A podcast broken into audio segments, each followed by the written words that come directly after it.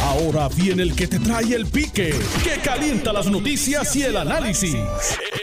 Esto es el podcast de El Escándalo del Día con Luis Enrique Falú. Saludos Puerto Rico, buenas tardes, bienvenidos al 630 de Noti1 al escándalo del día. Les saluda a Luis Enrique Falú, muchas gracias por estar con nosotros en la tarde de hoy. Hoy es jueves, hoy es jueves. A tu teléfono, hoy es jueves, en tu teléfono, hoy es jueves. Y vamos a estar con ustedes hablando de varios temas en la tarde de hoy. Yo soy Luis Enrique Falú. Recuerda que me pueden seguir a través de las redes sociales, a través de Twitter, arroba Luis Enrique Falú, y en Facebook, El Pique de Falú. Por ahí usted se puede comunicar con nosotros directamente sin intermediarios. Oye, la cosa está interesante. Como le dije ayer, como les dije ayer comenzando el programa, porque sigue la gente eh, denunciando la situación que hay con las llamadas estas eh, al garete. Hay llamadas locas al garete que le están entrando a la gente de Luisiana, el Congo, Mira, ven acá, ven, acá, Eric, pero ven acá, bendito sea el Señor, pero ¿por qué todo el mundo me habla aquí alrededor por todos lados y no, no vienen a dar cara también? Eh, eh, eh, Eric Figueroa, saludos, ¿cómo tú estás? Buenas tardes. Saludos, a la audiencia. me estás enseñando el teléfono. Mira, cuando yo estoy hablando de las llamadas ahora mismo, Aquí está vibrando. Ah, mira, sí, ahora, ahora mismo está entrando un spam. Y está entrando spam. No conteste ni para el carajo. No, de dos números diferentes. Sí, sí, porque. En cuestión de menos de un minuto. en cuestión de menos de un minuto. Eso es así porque tú sabes lo que hacen, ¿verdad? Eh, que están llamando y si tú contestas, te van a enganchar. Pero ya ellos registraron lo que quieren registrar. Tú sabes. Y el negociado de telecomunicaciones le ha planteado a la ciudadanía, tal como yo le dije aquí ayer en el programa a la gente, no conteste llamadas. Yo estoy seguro que a Wanda la tienen que haber llamado de Lituania. O, o a Wanda la tuvieron que haber llamado del Congo. O si no la tuvieron que llamar a la, de, de, la cochinchina. De Tonga. Eh, de, Tonga. Este, no conteste el teléfono. Si usted no conoce la llamada, no conteste el teléfono. Si es alguien que lo está llamando de aquí, usted va a reconocer. Cuidado que también están llamando. ¿Sabe qué? Están llamando local, haciéndose pasar por el seguro social.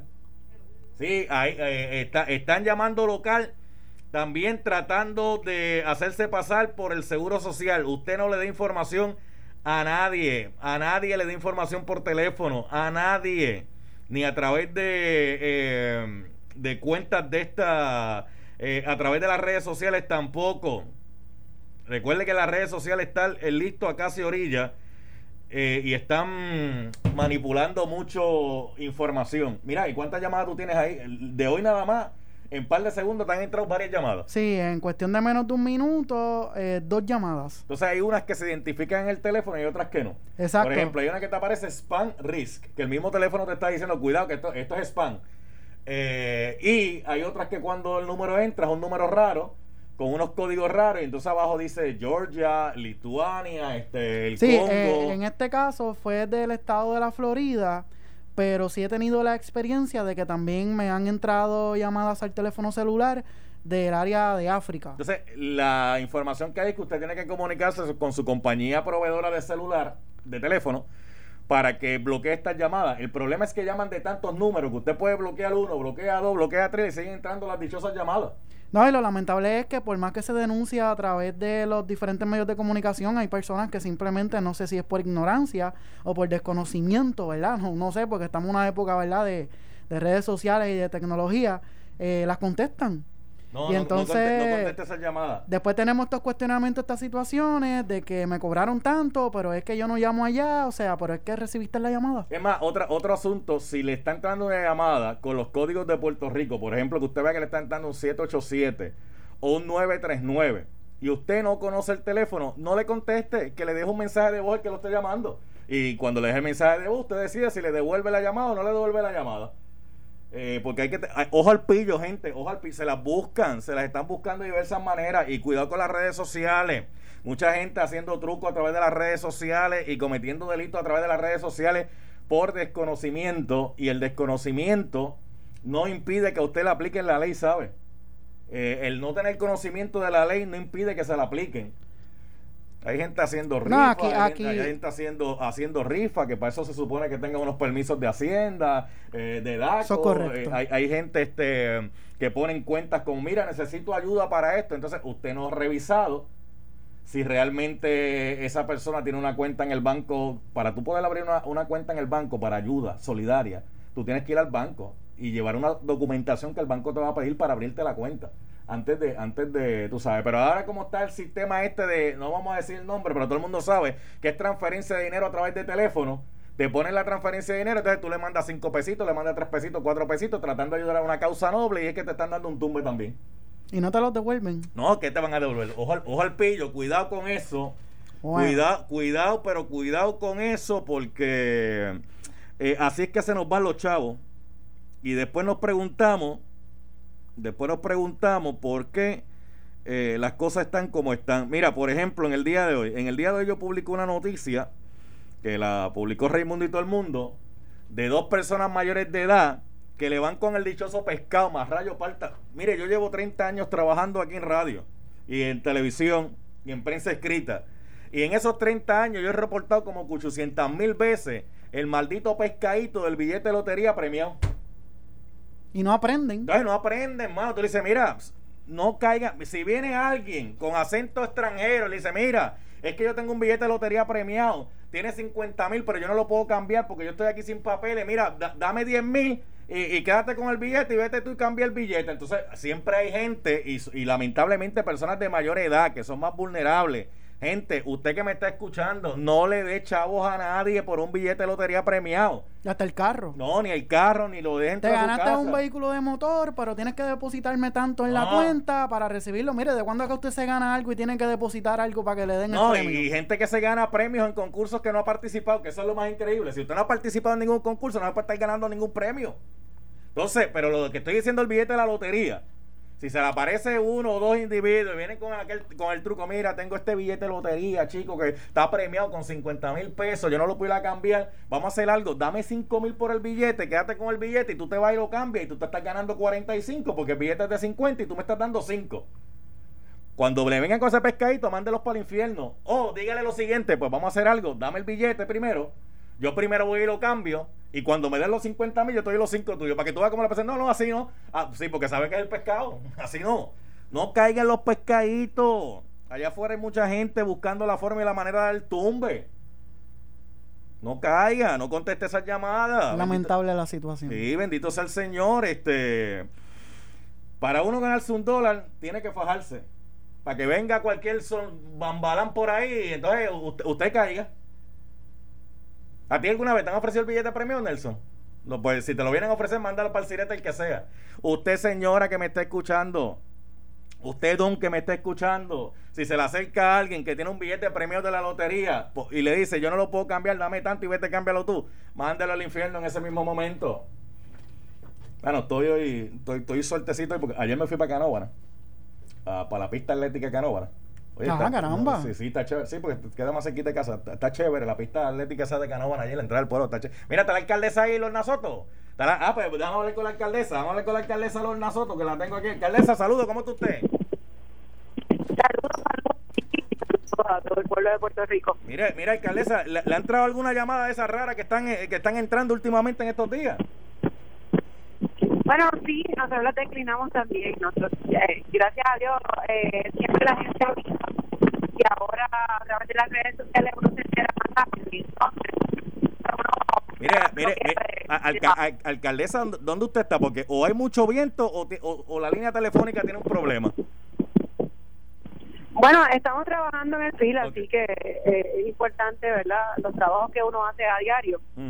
Pero vamos a mandar a apagar el motor para que para que usted nos pueda escuchar. Ah, no, no, para, que la gente escuche bien chévere esta conversación que vamos a tener en el día de hoy, porque eh, de, hecho la, la alcaldesa fue electa a ocupar una posición eh, representando a los alcaldes. Me gustaría que usted me hable de eso, porque quiero, quiero hablar hoy de los municipios, porque vi- viene mucho billete para acá, para los municipios, y la gente quiere saber cómo van a utilizar ese dinero. Bueno, pues ya ustedes saben, ¿verdad? Yo creo que- Ah, no, no, no, no, no alcal- alca- alcaldesa, no es el, no es el motor. Va- Vamos a, vamos a intentar llamarla nuevo, Nelson, por otra línea. La, la llamo nuevamente, alcaldesa. Eh, Lorna Soto, la, voy a llamar, llámala por otra línea porque parece que tiene problemas en el teléfono eh, de ella y entonces podemos tener la comunicación chévere para que usted la pueda oír bien porque no se está escuchando, no se está escuchando con la calidad que, que, que, necesitamos. Estamos poniéndole nuevamente la llamada a la alcaldesa Lorna Soto a través de la línea telefónica, la alcaldesa de Canóvana, para poder llevar a cabo la, entrevista con ella en la tarde de hoy. Alcaldesa, la, la, estamos llamando nuevamente por otra, por otra línea telefónica, por otra línea telefónica, para que la podamos tener ahí bien chévere en la línea telefónica. Nelson, tan pronto tú la tengas y tú me dejas saber. Mira a ver si está comunicándose ella por ahí. Pues mire, eh, ya me invito voy a hablar de eso de, de los municipios. Viene mucho dinero para Puerto Rico a través de transferencias federales. Eh, hay que estar bien pendiente, bien pendiente, ¿verdad? Cómo se va a estar utilizando ese dinero. Viene dinero para los municipios. Eh, ya está la alcaldesa Lorna Soto. Alcaldesa, aquí estamos nuevamente, estamos por aquí. No voy, a, no voy a decir la compañía, salud. No, está bien, no, no, no, no, no, no, es necesario, no es necesario. Este, no es necesario. en, en Canóvana hace mucho viento también. Canóvana en Cuy, imagínese cómo, cómo es Cuy, cómo es Lomas y toda esa área. Si está en Cuy, eso es allá arriba, más viento todavía debe estar haciendo. Y Palmasola, los, los mejores lugares para estar. Mira, alcaldesa, usted, usted la escogieron y juramentó recientemente a una posición para representar a los alcaldes. Claro, en la Junta de, del Centro de Recaudaciones de Ingresos Municipales. Nosotros vamos a estar representando los municipios medianos, Falú. Eso es el CRIN, el Centro de Recaudaciones de Ingresos Municipales.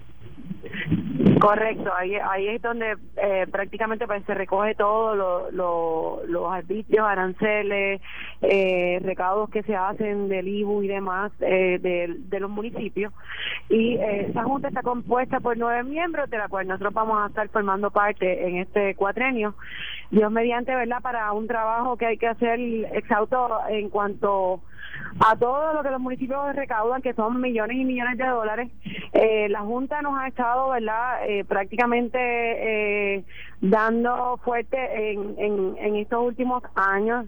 Y nosotros le hemos tratado de reseñar y de seguiremos reseñando a la Junta de Control Fiscal que los problemas en Puerto Rico económicos no los causan los municipios, que al contrario, nosotros le devolvemos al Estado una cantidad de millones de dólares y aparte de esto también eh, nos quitan una gran cantidad de millones, por lo cual nosotros, esta Junta debe hacer un esfuerzo, ¿verdad?, junto con el gobernador de Puerto Rico, de, ilustrar a la Junta de Control Fiscal y hacerle ver que los municipios tienen las deudas que tienen de retiro y demás a base de las fórmulas que se han establecido por por actuarios que, que inclusive no han contado nunca con los 78 ejecutivos municipales para establecer esta fórmula. La realidad es que eh, si vamos a hablar de esto, estaríamos ahora hablando en contexto de todo esto, pero es importante la, la postura que asuma los miembros de la Junta del CRIM y es importante el trabajo que hagamos a nivel no solamente de los 78 municipios, sino también eh, en, en trabajos que se hagan con la Junta de Control Fiscal. Pero el planteamiento que hay para muchos ciudadanos es que en la isla tenemos demasiados municipios que muchos de ellos eh, no tienen recursos para poder subsistir, eh, que prácticamente están en quiebra. Eh, y que esos municipios de alguna forma o alguna manera o habría que cambiar o desaparecerlos o crear condados o buscar otra forma, otra alternativa para que pueda haber respuesta al ciudadano. Pues mira, Palú, eh, eh, eso parten de la premisa incorrecta a base de que miran una o dos páginas de los estados financieros de lo, de lo, ¿verdad? De lo que es el, el capital completo de un municipio. Entonces van directamente a las deudas estatutarias y las deudas que han adquirido a base de las legislaciones que te he hablado, por ejemplo, de la de retiro versus la versus la cantidad de verdad de activos que tiene el municipio los los empobrece. No es porque no es porque el ejecutivo municipal verdad y, y puede haber su caso de uno u otro que que no es un buen administrador pero esto no sucede porque los municipios han actuado de una forma para empobrecerse. Esto, esto, estos los procedimientos que se llevan a cabo a base de la legislación y a base de, de determinaciones que toman sin tomar en consideración un estudio relativo o un estudio real de cada municipio.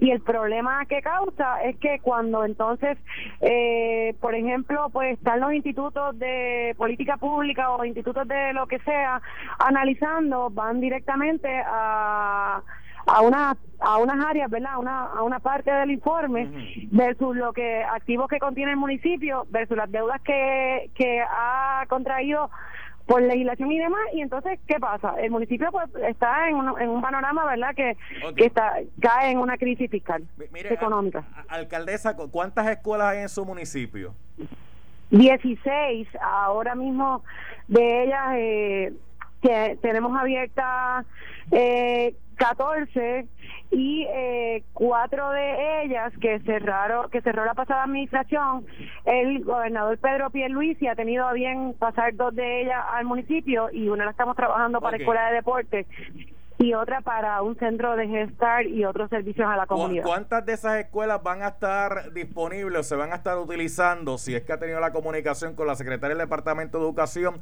para comenzar eh, nuevamente eh, a recibir de manera presencial a los estudiantes en ellas?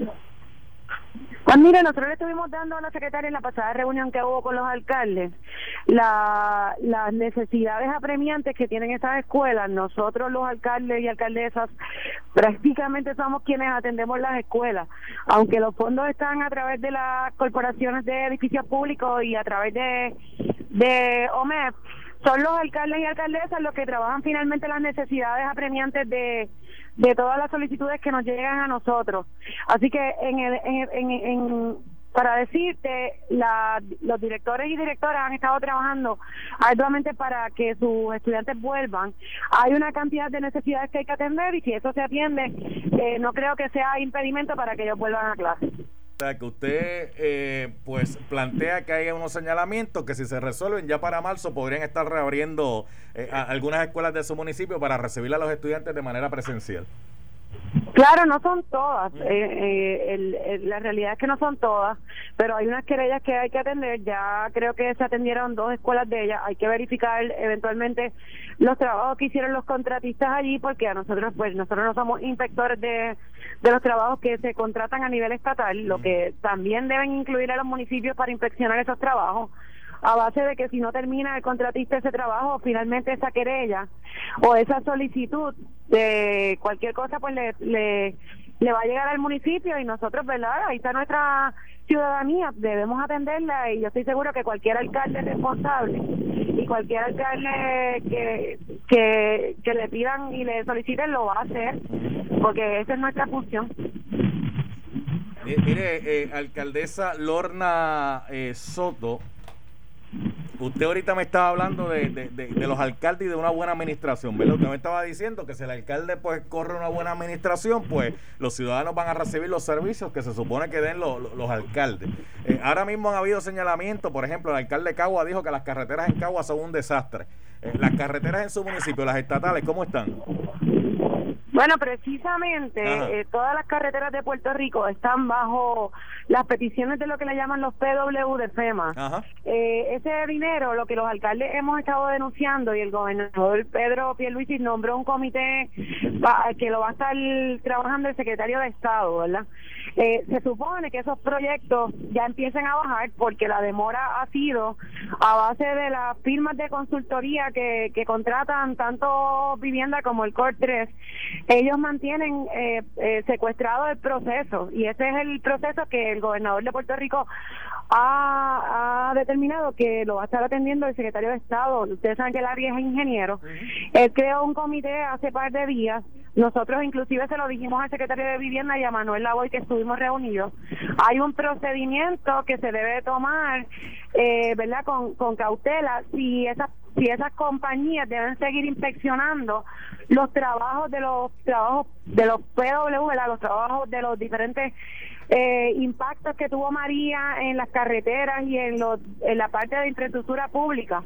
Ese, ese dinero, pues, tiene un procedimiento de, de varios reglamentos y varias códigos de, de leyes existentes, ¿verdad? De lo que compete a la Agencia para Federal de Manejo de Emergencia. Entonces, estas compañías pues han demorado el proceso. Hay algo bien importante que, que el secretario, el director de, de Cortés, Manuel Lavoy, dijo, y es que él va a considerar que estas compañías eh, se le pague por, por, por proyectos realizados, ¿verdad? Por trabajo realizado, porque la facturación por hora es algo que entonces eh, eh, eh, ellos tienen que facturar, ¿no? Ellos tienen que trabajar sus horas y, los contratistas tienen que, que trabajar horas, mientras más, más, más, horas meten, más horas cobran, ¿no? Por lo tanto, creo que, que determinar que esos trabajos se van a llevar a cabo por proyecto, pues entonces estos consultores tendrían que ponerse a trabajar y a sacar proyectos, porque es una, uno de los puntos bien importantes que nosotros hemos reseñado. Todo el mundo eh, dice que han enviado millones a los municipios, no. Eso no es así.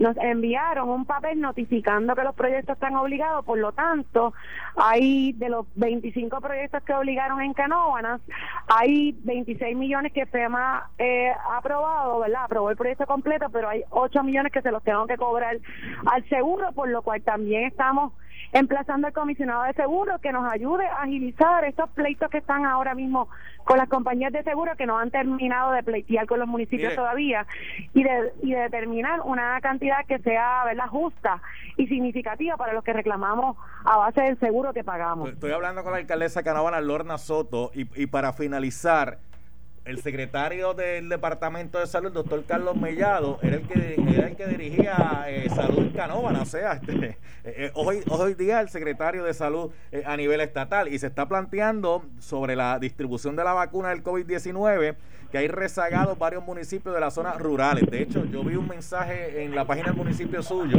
que le estaban diciendo a los adultos mayores para, para que fueran a sacar turno para, para vacunarse. Bueno, correcto, nosotros no nos ha tocado el mismo protocolo.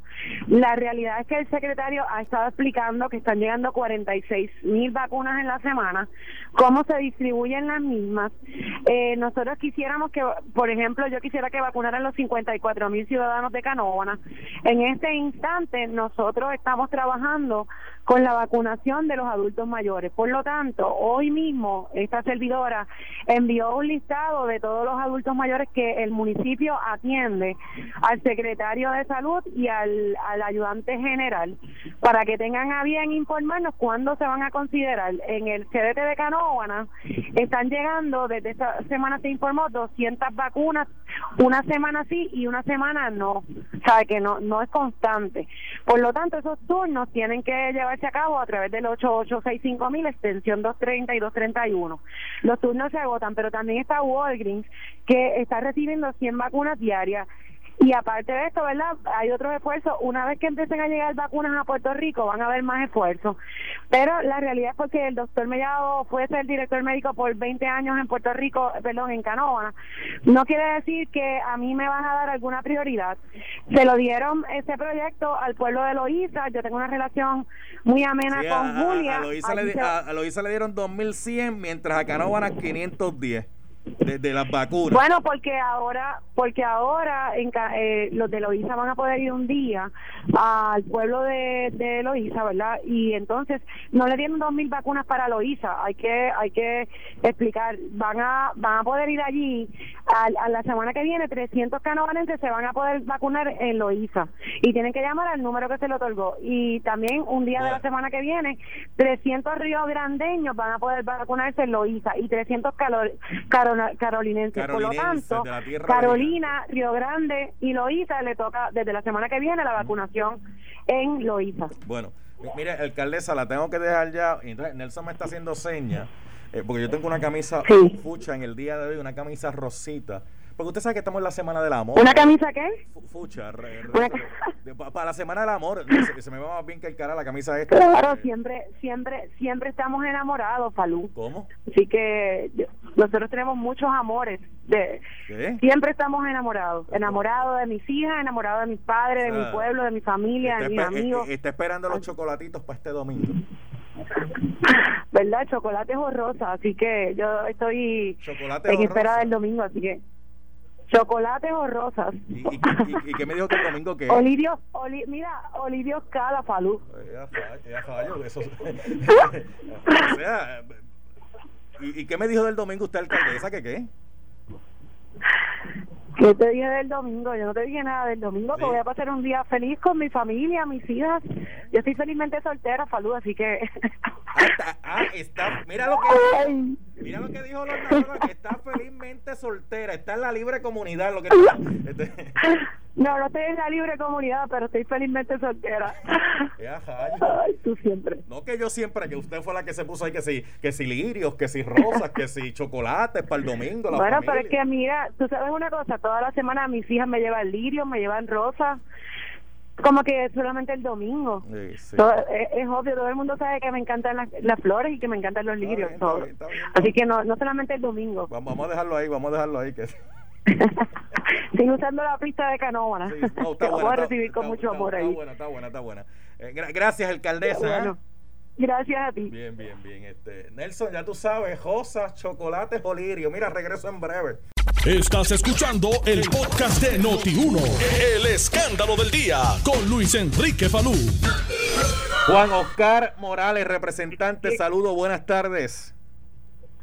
Buenas tardes, Luis Enrique Falú. Para mí es un placer estar con usted en la tarde de hoy. Gracias, ¿cómo está usted? ¿Todo bien? Todo muy bien y mejorando. Oiga, seguimos viendo la carta de presentación de Carmen Yulín Cruz en la alcaldía de San Juan. Falú, lamentablemente. ¿Qué ¿verdad? pasó? ¿Qué pasó y ese, Es suspiro, una- y ese suspiro? ¿Qué pasó ahí? Pues que es lamentable y triste que en medio de la necesidad que pasó mi precinto 3 de San Juan, mis comunidades, donde yo tocaba las puertas a la alcaldesa de San Juan para pedirle ayuda, no se nos haya otorgado, no a mí, a nuestras comunidades, a nuestra gente, ayuda y conocer ahora que tenemos un almacén repleto de comestibles expirados, carne, arroz, salchicha, eh, con beef, una serie de artículos que muy bien pudimos haber aprovechado en la ciudad capital, pues allí se perdieron, ¿verdad?, por la ineficiencia y la mala administración de doña Carmen Yulín. Esta misma es la persona, eh, Falú, porque no podemos olvidar lo que se iba a los Estados Unidos, se iba a los medios a criticar eh, la forma y manera en que la administración eh, central trabajaba en medio de la emergencia. Fue la misma persona que criticaba y suspendió de empleo y sueldo al director de manejo de emergencia, el señor Acevedo, por alegados eh, eh, deficiencias administrativas en los almacenes del sur. Pero ahora vemos que esa misma que señalaba y hacía conferencias de prensa dejó perder miles y miles y miles de libras de alimentos para nuestra ciudad capital. Bueno, Y eso, Ah. Salud, yo lo considero un acto criminal. un acto, cri- criminal. un acto criminal. Sí, señor, porque ella decía que en Puerto Rico estábamos pasando hambre, que se estaban muriendo personas. Pues ella es responsable de eso. Mira todos los equipos. Y te voy a decir más, Palú. Ajá. Ese no es el único almacén encontrado en el municipio de San Juan. Espere, espere, espere, espere, espere un momentito, representante Juan Oscar Morales, que ese no es el, un- el único almacén encontrado en el municipio de San Juan en esas mismas condiciones. No, señor. ¿Cómo? Ayer se encontró en horas de la tarde un almacén en la plaza del mercado de Río Piedra, Palú. Apúntalo por ahí. Ayer se encontró otro almacén en la plaza del mercado de Río Piedra. Sí. Lo que había en el municipio de San Juan es un desorden. En vez del orden que ella dice, alegado, alegó ayer que había en San Juan, se le olvidó poner la palabra de desorden. Era lo que había en el municipio de San Juan. Pero, pero en ese otro almacén en la plaza del mercado de Río Piedra también, eh, también en las mismas condiciones, condiciones similares. condiciones similares, se está haciendo un inventario, eh, habían pampers de, de adultos, pampers de envejecientes y otros comestibles, y entiendo que entre hoy y mañana eh, van a estar haciendo el inventario porque fue nuevo de Falú, apenas a eso de las 4 de la tarde fue que dieron con ese almacén. Sí, porque en la plaza del mercado de Río Piedra hay varias, hay varias oficinas municipales allí. Eh, cerca de la cafetería por allí hay una que está cerrada y otra que está para el área donde está. Sí, por donde están las cafeterías. Ah, sí, señor. Pues allí está. Otra, ese es el desorden que teníamos en San Juan. O sea, otro almacén en, en, en Río, en, esta vez en el área de Río Piedra, en la Plaza del Mercado, y usted dice que también en las mismas condiciones, o sea, que productos expirados, productos eh, fuera de fecha. ¿Eso es lo que usted me está diciendo? Se, se está haciendo un inventario para determinar qué productos que están allí eh, sirven y cuáles no sirven, porque vuelvo y te repito, fue ayer en horas de la tarde que consiguieron ese almacén. Mire, pero la, pero la pregunta es, representante Juan Oscar Morales, ¿y aquí van a haber consecuencias?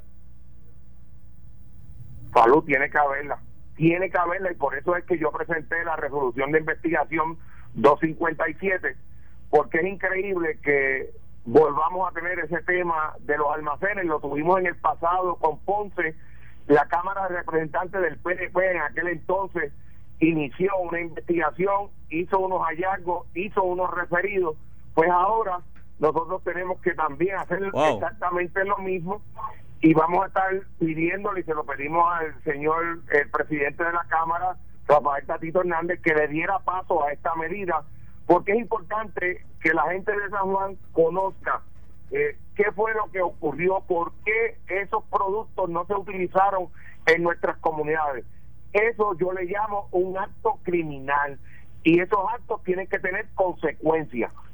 Bueno, representante Juan Oscar Morales, gracias por haber estado un ratito acá en el programa, ah, este, dándose información que obviamente, mira, eso del segundo almacén está saliendo prácticamente aquí, según el representante, porque él dice que son a, las 4 de la tarde, otro hallazgo de, otro almacén, estaba en la Plaza del Mercado de Río Piedra, similar al que encontraron en el Coliseo Roberto Clemente, o sea, con productos allí expirados, mercancía. Ay, mi representante, gracias. ¿eh? Un placer, un abrazo. ¿eh? Bien, gracias, representante Juan Oscar Morales. Ay, Nelson, ay, Nelson.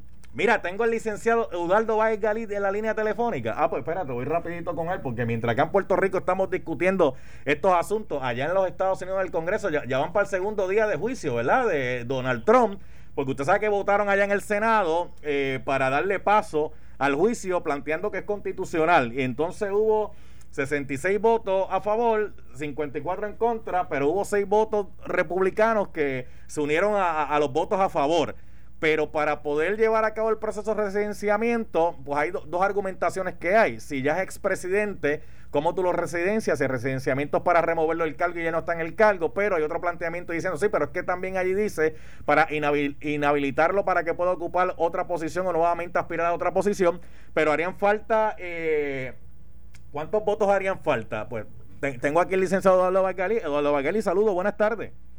Saludos, saludos, Pablo, gracias por invitarme. Me gustaría escuchar su análisis con, esta situación. ¿Habrá los votos, no habrá los votos para finalmente poder llevar a cabo el residenciamiento? Porque lo lograron para eh, que, hubiese juicio político, pero realmente lo habrá como para lo que están buscando, que es el, el proceso de residenciarlo para que no pueda volver a aspirar Donald Trump. Hasta ahora los comentaristas entienden y los entendidos en la materia que no hay los votos porque necesitándose dos terceras partes todavía le faltarían a los demócratas cinco votos para poder llegar a esa cantidad, por supuesto. Eh, la constitución es la que establece taxativamente que no se puede separar al presidente con menos votos. Así que eh, durante el día de hoy va a terminar los miembros de la Cámara que están llevando a cabo el caso terminan hoy, mañana comienza la defensa de Trump, que dicho sea de paso, se, se pregunta a mucha gente cuál podrá ser, porque la evidencia presentada hasta ahora ha sido contundente, fuerte, difícil. Ok, pero el residenciamiento es para remover al presidente del cargo y mucha gente está cuestionando, de hecho fue uno de los argumentos que también van a utilizar. ¿Cómo vas a remover a alguien de un cargo que ya no ocupa? Pero esa es la primera parte, porque también está la segunda parte que es no solamente removerlo, sino inhabilitarlo para un futuro. Me gustaría que usted hable sobre eso.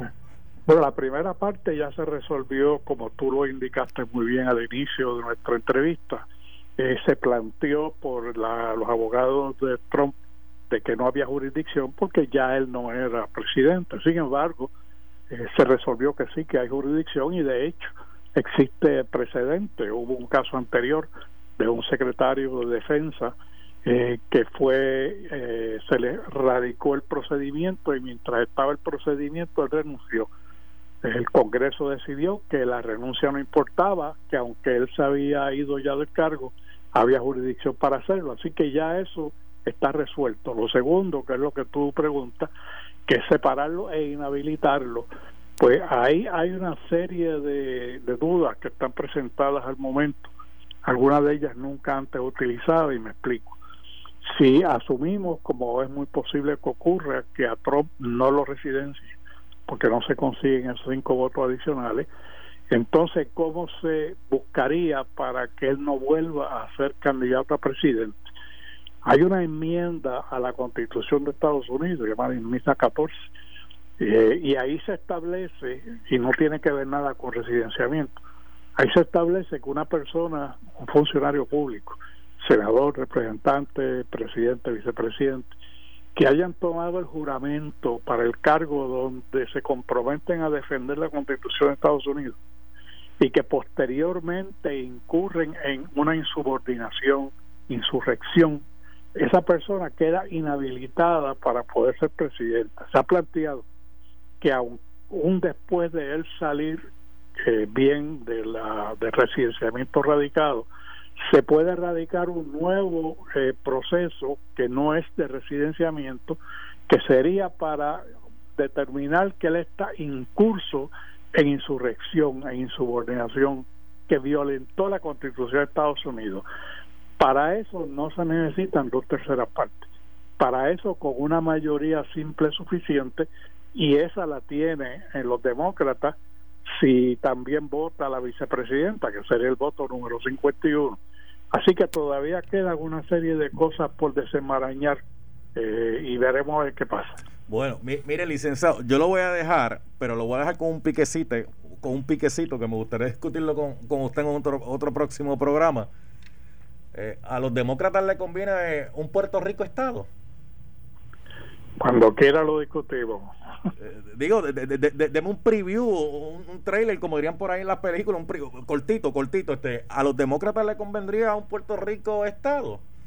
Los demócratas han planteado que habiendo dos senadores adicionales podría convenir, sin embargo hay un dato que no se trae aquí a menudo y es que aún hay estados demócratas que no les conviene la estabilidad para Puerto Rico y son todos aquellos estados que tengan menor población que Puerto Rico. ¿Por qué? Porque si tienen menos población van a tener menos representantes.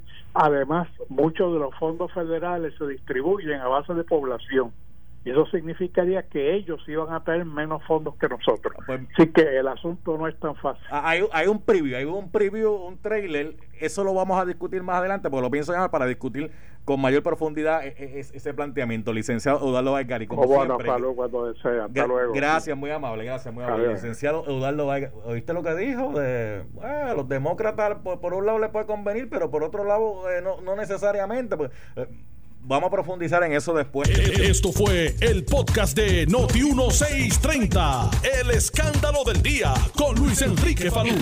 Dale play a tu podcast favorito a través de Apple Podcasts, Spotify, Google Podcasts, Stitcher y notiuno.com.